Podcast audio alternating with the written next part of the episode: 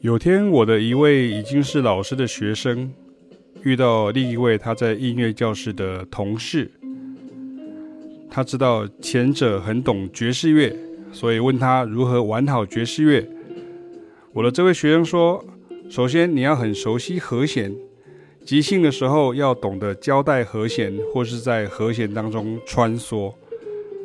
那他那位同事呢，应该是一位摇滚吉他手，就打断他说：“可是我不想让我的即兴都是和弦的感觉。”那我想这个地方就有一个误会啊，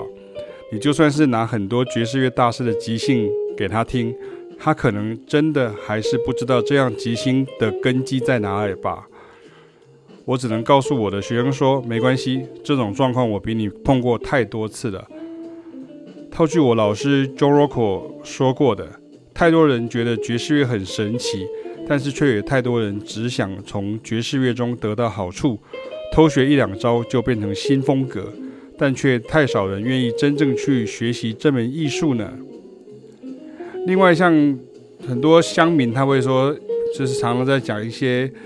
名嘴啊，在表一些名嘴上节目，就是在盲评哈，或者叫做盲谈哈。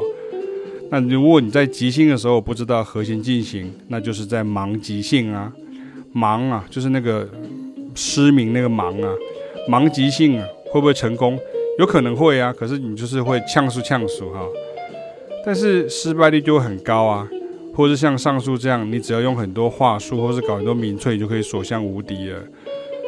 知道和弦进行的即兴，跟一直用和弦，还有就吉他手讲的刷扣的即兴。是不一样的事情哈，但是没办法，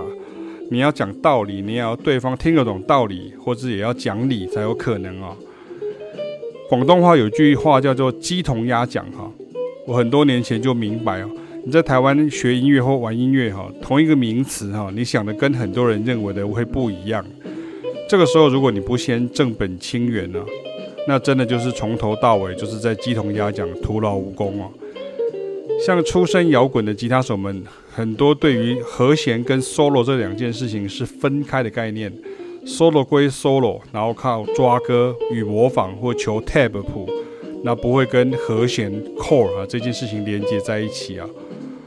我不写即兴啊，只写 solo 的原因呢、为什么不写即兴这两个字，只写 solo 这个原因，是因为很多吉他手是事先编 solo 的哈。